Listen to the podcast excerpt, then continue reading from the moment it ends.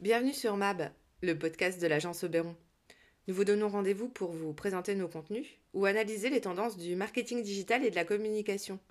Suivez-nous sur Facebook, LinkedIn ou rendez-vous sur notre site agence-oberon.com. Bonne écoute.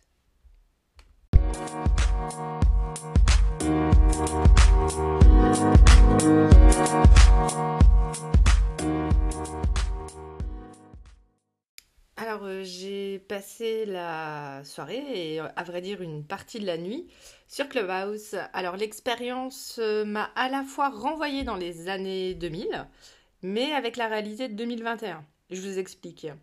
Alors, après quelques heures d'utilisation seulement, on voit déjà les dynamiques qui se dessinent. Il y a ceux qui sont déjà là pour se positionner en tant que club de référence ou qui essaient d'anticiper la monétisation du réseau ou de créer euh, un nouvel espace d'influence. Alors ça peut avoir euh, l'aspect d'un entre-soi à première vue, et c'est effectivement le cas euh, dans certaines rooms, parce que de l'eau a coulé sous les ponts depuis les années 2000 et que les intentions ne sont plus les mêmes. il y a cette recherche à faire autorité, à faire partie de ce qui compte et de préserver son crédit ou son audience en y mettant euh, des filtres et une distance. Mais il, y a aussi des personnalités que l'aspect live et sans filtre dérange et qui viennent euh, euh, seulement avec leur staff hein, pour, pour se créer un, filet de sécurité. Et puis, il y a aussi des marques qui sont déjà là et qui sont très organisées, motivées et qui tentent d'y déployer leur territoire ça crée d'ailleurs un peu de conversation sur les réseaux sociaux en ce moment. Euh, vous l'avez peut-être vu passer. Alors, euh, Clubhouse, c'est une terre vierge, c'est un territoire vierge. Ça rejoint euh, ce que je vous disais dans l'étude Nouveau Monde, Nouvelle Marque. C'est autant de territoires qui restent à explorer et qui proposent des possibles. Ici, on a beaucoup de possibles, mais les conquistadors sont déjà là. Donc voilà pour l'ambiance 2021. Après, ce que j'ai trouvé particulièrement intéressant, c'est le croisement des expertises qui est encore possible. Alors dans la vie, on le sait, hein, il y a certains métiers qui ont peu d'opportunités finalement de communiquer entre eux parce que euh, bah, leurs enjeux, leurs problématiques ou leurs solutions ne sont pas vraiment les mêmes.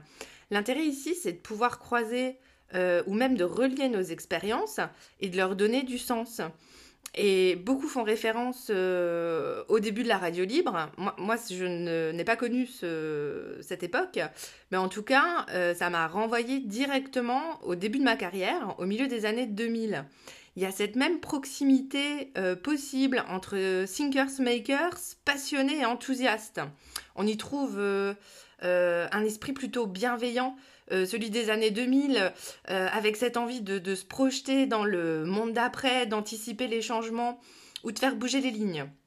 Beaucoup s'interrogent d'ailleurs sur l'avenir de ces rooms et de la perte de proximité qui fait aujourd'hui toute la richesse intellectuelle du réseau.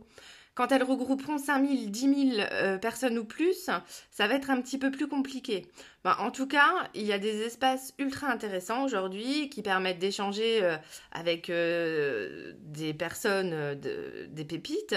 ça parle Rex, ça parle métier, ça Enfin, c'est soit des métiers croisés, soit on a des rooms qui sont dédiés vraiment à un métier en particulier. Et chacun se donne ses tips, ses visions. Enfin bref, c'est très constructif. Et au-delà de, bah, de, toute cette expérience, au-delà des dynamiques qui s'opèrent aujourd'hui, pour le moment, le réseau interroge surtout sur le digital de demain.